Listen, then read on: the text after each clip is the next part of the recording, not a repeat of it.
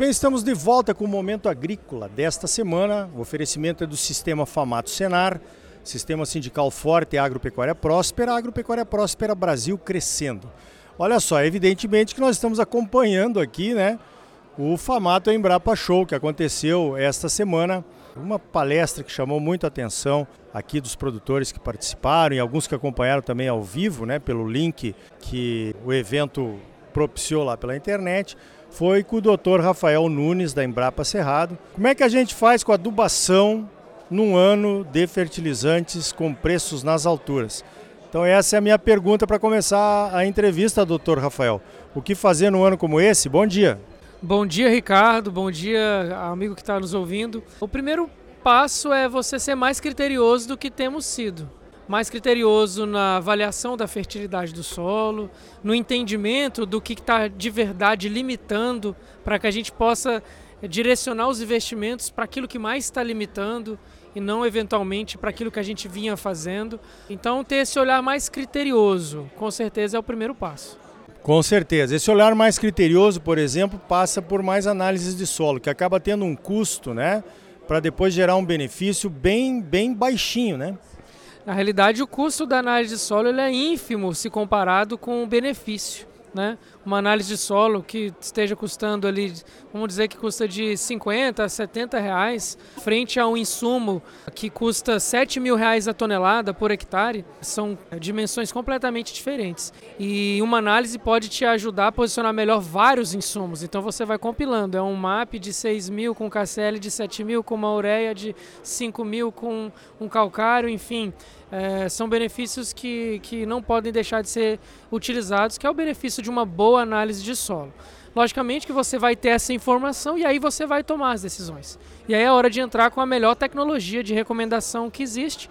E a gente, da Embrapa Cerrados, junto com outros parceiros, temos muitos trabalhos, que é o que a gente apresentou aqui na Famato Embrapa Show, é, as principais tecnologias que o produtor pode utilizar uh, ah, para passar por esse momento de preços elevados e manter a produtividade e também com um olhar muito bacana na rentabilidade, continuar ganhando dinheiro mesmo no cenário de crise. Pode falar mais um pouco sobre isso, doutor Rafael.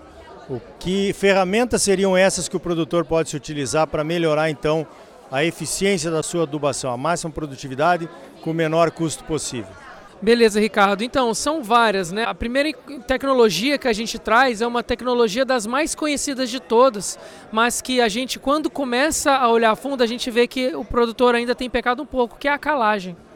Uh, o uso adequado de corretivos de acidez, que é a calagem e a gessagem, ele permite que a planta utilize melhor os nutrientes que eu vou aplicar ao solo. Então ele condiciona o solo para usar eficientemente o insumo que verdadeiramente é caro, que é o fertilizante NPK e outros nutrientes. Então a gente fez um mapeamento de solos do, do Mato Grosso e a gente observou que havia mais de 30 a 40% dessas áreas com níveis é, subótimos, vamos dizer assim, de, uh, de cálcio, de magnésio, de saturação por base, de índices que estão relacionados ao uso de calcário e gesso. Além de presença de alumínio em profundidade, que é algo que atrapalha muito o crescimento das raízes e a, a utilização dos nutrientes. Então, reforço. É, utilizar calcário com mais critério, com uma frequência maior, com doses um pouco maiores, passa a ser o primeiro caminho. O segundo caminho é usar o gesso agrícola ou algum insumo parecido, que visa reduzir o alumínio em profundidade e melhorar o crescimento de raízes. O produtor que não tem isso ou não faz isso, ele limita muito as possibilidades das outras tecnologias que eu vou falar contigo daqui a pouco. O cara que faz isso, que tem um bom manejo de acidez, vamos dizer assim que ele tem mais opções na prateleira no momento como esse.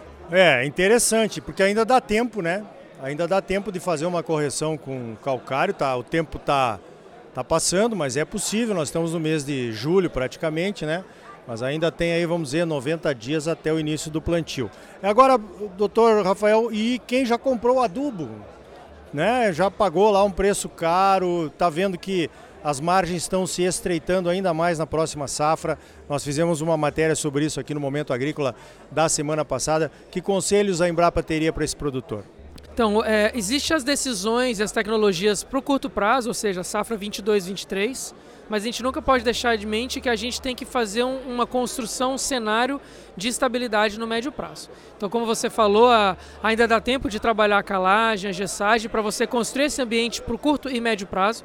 Agora, o cara que já comprou o adubo, Uh, ele tem que usar esse fertilizante com o melhor critério possível. Então, de novo, ele vai pegar essa análise solo e vai otimizar o uso desse volume que ele já adquiriu fazendo aplicações em taxa variável, aplicando mais ou menos de acordo com a, a disponibilidade do, do, elemento no solo, com a própria presença de acidez, que é um modulador, né? então em ambientes com acidez corrigida ele poderia dar uma reduzida para privilegiar alguma zona que precise de mais é, fertilizante.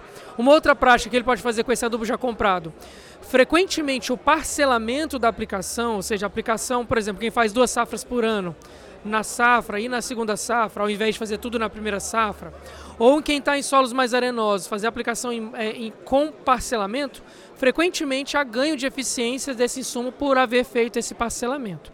Outras práticas é que tem alguns insumos que ele ainda pode comprar no mercado, que num primeiro momento ele pode pensar em agregação de custo, mas que vão potencializar o rendimento desse outro insumo caro que já foi adquirido.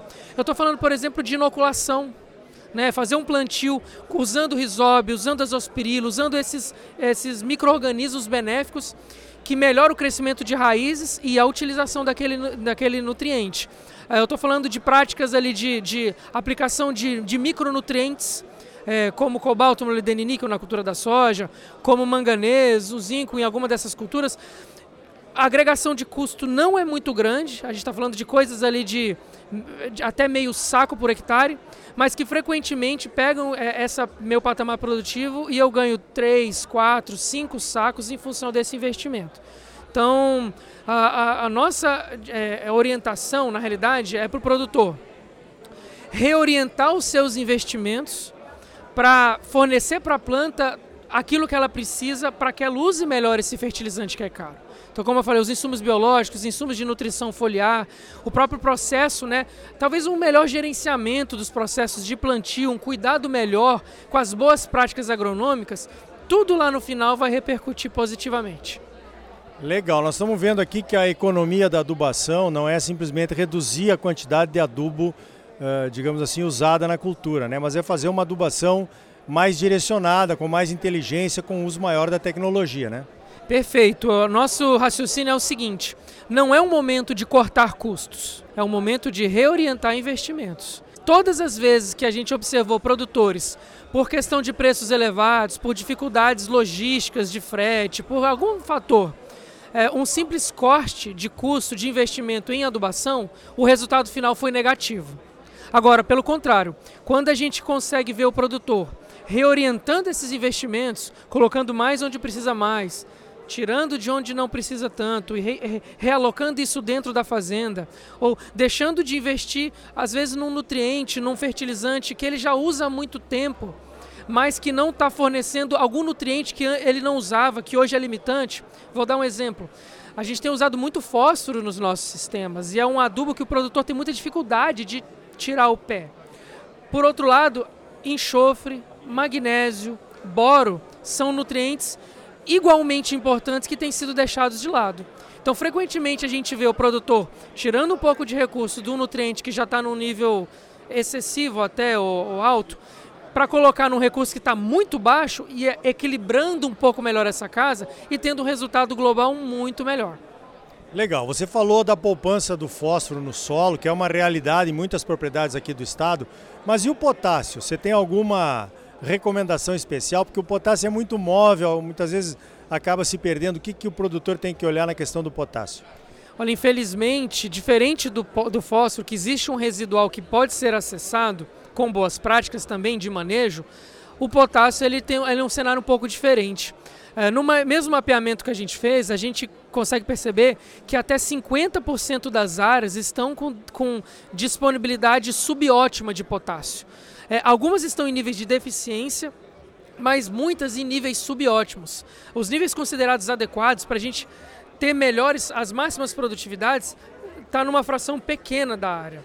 E você só resolve isso com quantidade de nutriente. Você não cria nutriente do nada, você tem que colocá-lo.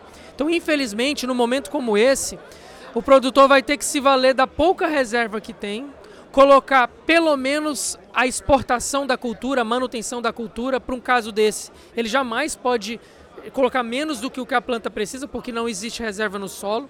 Então eu não tenho uma boa notícia para o curto prazo. Porém, a gente tem que aprender com os momentos de crise. E o aprendizado que vai ficar é: eu preciso me preparar para o próximo ciclo que virá, porque essa onda deve passar, as coisas vão normalizar, mas a vida é, é cíclica. E aí, quando as coisas normalizarem, a gente passou essa mensagem, quando a relação de troca voltar ao normal, é rapidamente construir essa fertilidade de potássio para que você tenha mais produtividade e mais segurança. Afora isso, hoje eu não tenho fonte alternativa ao KCL com eficiência, é, então eu só tenho esse KCL e eu tenho que colocar pelo menos aquilo que a planta precisa, parcelando para ter máxima eficiência, mas não tem nada diferente disso. Muito bem, eu conversei então com o pesquisador Rafael Nunes da Embrapa Cerrados. Ele falou aqui no evento Formato Embrapa Show sobre alternativas e estratégias para olhar para a adubação de uma forma diferente nesse ano de preços elevados de fertilizantes. Doutor Rafael, parabéns pelo trabalho e obrigado pela sua participação aqui no Momento Agrícola. Eu que agradeço, Ricardo, e mando um abraço para todo amigo produtor e desejo uma boa safra para todos nós. Então tá aí. Estratégia é a palavra para a adubação das culturas em tempo de adubo nas alturas. Até rimou, hein? Estratégias e uso de informação e de tecnologias. Ciência, em última análise. No próximo bloco, o produtor Zecão, uma referência em sistemas integrados e diversificados de produção, lá em Lucas do Rio Verde, conta que lições tirou do Famato Embrapa Show é logo depois dos comerciais. E ainda hoje, uma análise do legado do Famato Embrapa Show para o sistema Famato Senar, para a Embrapa e para os produtores de Mato Grosso. Senar Mato Grosso, mais de 350 cursos gratuitos à sua disposição. São gratuitos porque já foram pagos pelos produtores rurais do estado. Procure o Sindicato Rural de sua cidade, faça um dos cursos gratuitos do Senar e comece uma vida nova. Mas agora não saia daí, voltamos já. Música